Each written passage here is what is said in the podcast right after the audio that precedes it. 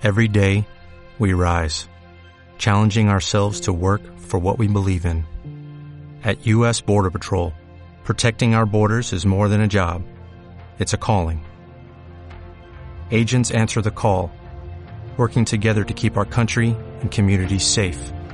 If you are ready for a new mission, join U.S. Border Patrol and go beyond. Learn more at cbp.gov/careers. Estás escuchando Onda Aragonesa, la emisora que te enseña a Dominar el mundo. Bueno, mm, tanto, tanto no. Controlar tu país. Ay, tampoco. Entender a tu pareja. Uf, va a ser que no. Disfrutar de tu ciudad. Mira, eso sí, Onda Aragonesa te ayuda a disfrutar de lo más cercano. En el 96.7, Onda Aragonesa.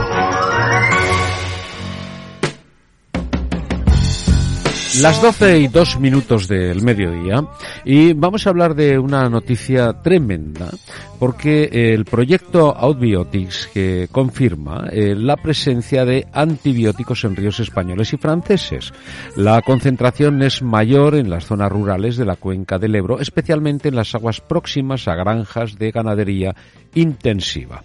Eh, ustedes que me han escuchado dirán, ¿qué ha querido decir con esto? ¿Qué es esto del proyecto Outbiotics? Eh, voy a hablar con el coordinador de este proyecto, que es el catedrático de Química Analítica de la Universidad de Zaragoza, Francisco Laborda. Buenos días, ¿cómo estás? Buenos días. Bueno, a simple vista suena tremendo esto, ¿no?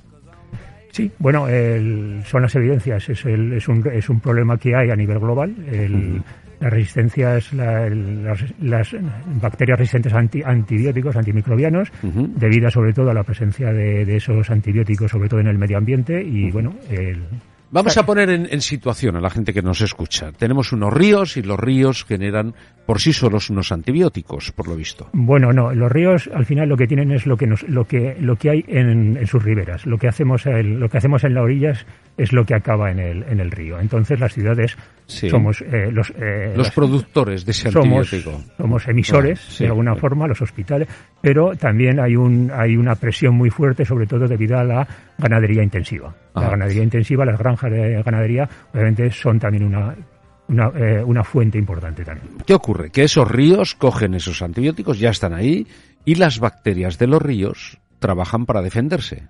Sí, básicamente ese es el mecanismo de defensa natural de, de una, de, bueno, de, de, cualquier ser vivo, incluidas las bacterias. O sea, obviamente desarrollan la, sus propias mutaciones, lo estamos oyendo ahora con, el, sí. con la COVID a todas horas. Pues bueno, pues las bacterias llevan haciéndolo muchos muchos años. Sea, desarrollan sus. Por lo tanto, los... se hacen inmunes a esos antibióticos, por lo tanto, sobreviven.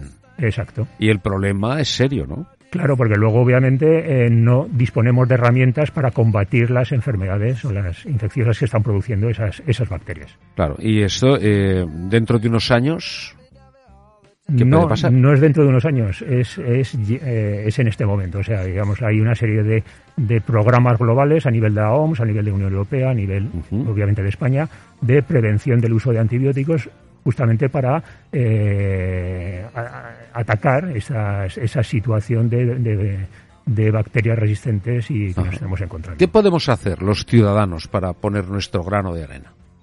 Mm, bueno, el, el, los, los, ciudadanos obviamente deberían decir, eh, obviamente no soy médico, pero obviamente eh, esos eh, los ciudadanos lo que obviamente tienen que hacer un uso, lo que hay que hacer es un uso responsable de los antibióticos. Esa sería la realidad. Eh, es lo igual que sucede a nivel de ciudadanos que a nivel de, de, de ganadería intensiva. Pero obviamente está claro que nuestra cabaña, nuestra población de, pues de porcino, de, de, avícola, es muy grande y obviamente también tienen enfermedades. Ya. Entonces, y el caso es que van a parar a los ríos. Sí. Y ese es el problema. Sí. Lo que pasa que obviamente nosotros también hay, hay soluciones, en el sentido de que las plantas depuradoras obviamente también cumplen una... No, eh, los antibióticos no están considerados, y por un poco situar el, el problema, los antibióticos no están considerados a día de hoy eh, un, un, contaminante normal. Es, es, lo que se llama un contaminante emergente. Es algo, un contaminante que está bajo observación. Uh -huh. eh, se prevé que, obviamente, eh, de su regulación, y entonces, claro, en ese sentido, por ejemplo, las plantas depuradoras no están diseñadas para, para eliminar yeah. esos antibióticos. A pesar de eso, uno de los, una de las conclusiones del proyecto ha sido que estudiando sobre todo también eh, las aguas depuradoras hemos visto que, que las depuradoras son capaces de eliminar, de, eliminar algunos de ellos. Pero a pesar de ello, nosotros hemos, el proyecto también en uno de sus objetivos ha desarrollado tecnologías para poder implementar en las plantas depuradoras y poder eh, eliminar esos eh, antibióticos en las plantas depuradoras y evitar su emisión a los ríos. Es, el proyecto Outbiotics es un proyecto eh, hispano-francés, ¿no?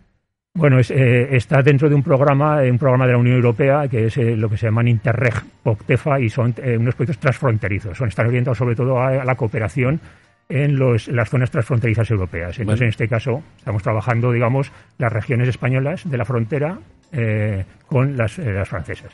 Eh, los ríos van al mar, eso está claro. ¿También los antibióticos acaban en el mar? obviamente, sí. Pero mm, nosotros no hemos llegado tan lejos. sí, pero, también hay riesgo, ¿no? O sea que vaya. Sí, lo, que pasa que obviamente allí la dilución es muchísimo mayor decir, que en, los, que los ríos. Lógicamente, más agua, ¿no? Pues entonces se dispersa mucho más, pero ahí están, ¿no? Eh, ¿Qué enfermedades pueden traernos todo, esto? Si no se mm, toman Básicamente no es tanto crear nuevas enfermedades como el no poder eh, tener herramientas, no tener eh, fármacos que nos permitan atacar las que tenemos hoy en día.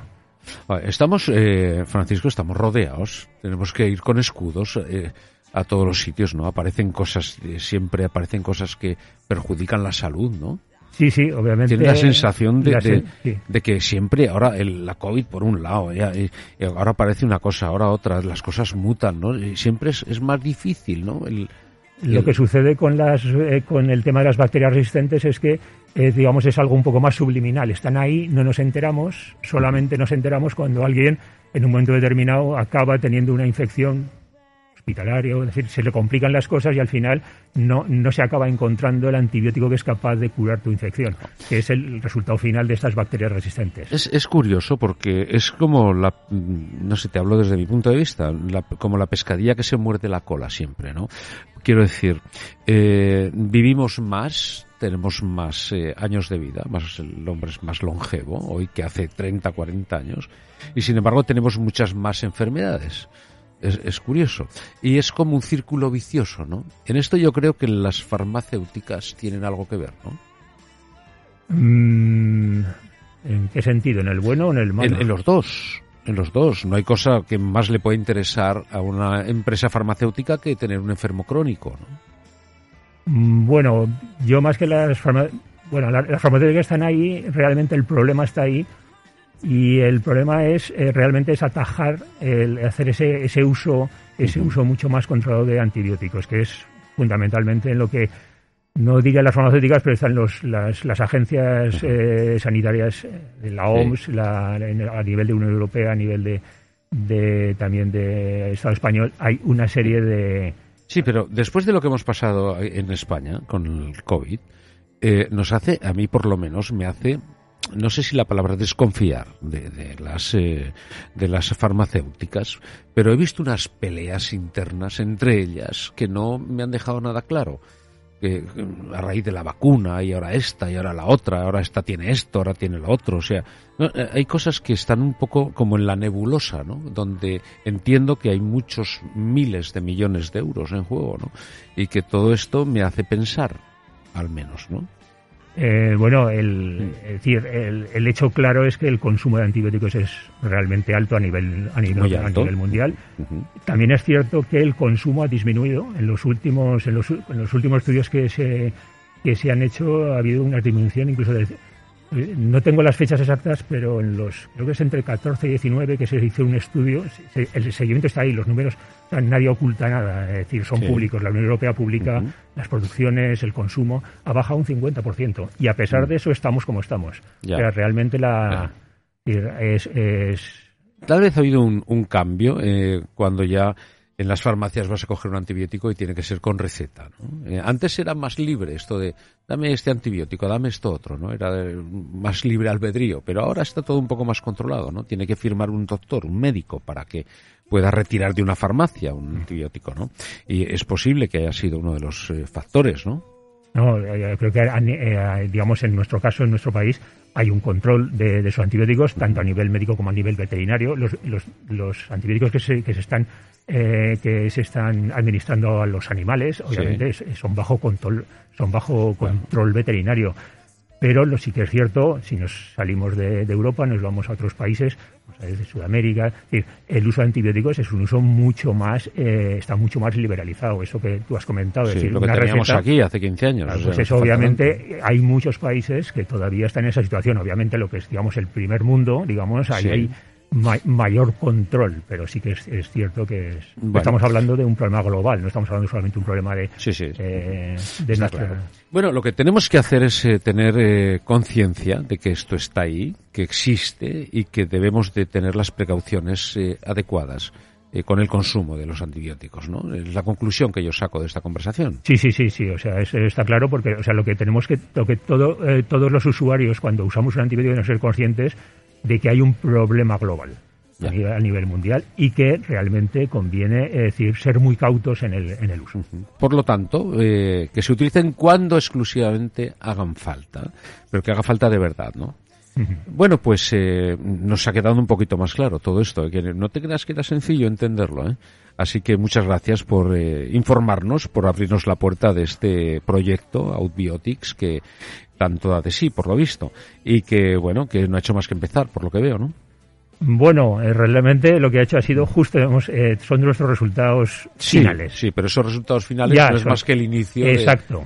De, de, otra nueva etapa. Eso es lo que quiero decir. Muy bien, eh, pues eh, Francisco, muchas gracias por acercarlo a los oyentes de Onda Aragonesas. No sé si tienes algo más que, que apuntillar o decir, pero bueno. No, no, eh, eh decir, yo creo que ha sido una, una, una, entrevista muy, muy amena, muy interesante y sobre todo la, idea fundamental era difundir eh, esos resultados. Eso es. Pues muchas gracias por todo y dejamos la puerta abierta cuando quieras. Es tu casa. Muchas gracias a ti por, por invitarnos. Muchas gracias. Francisco Laborda, catedrático de Química Analítica de la Universidad de Zaragoza. Muchas gracias.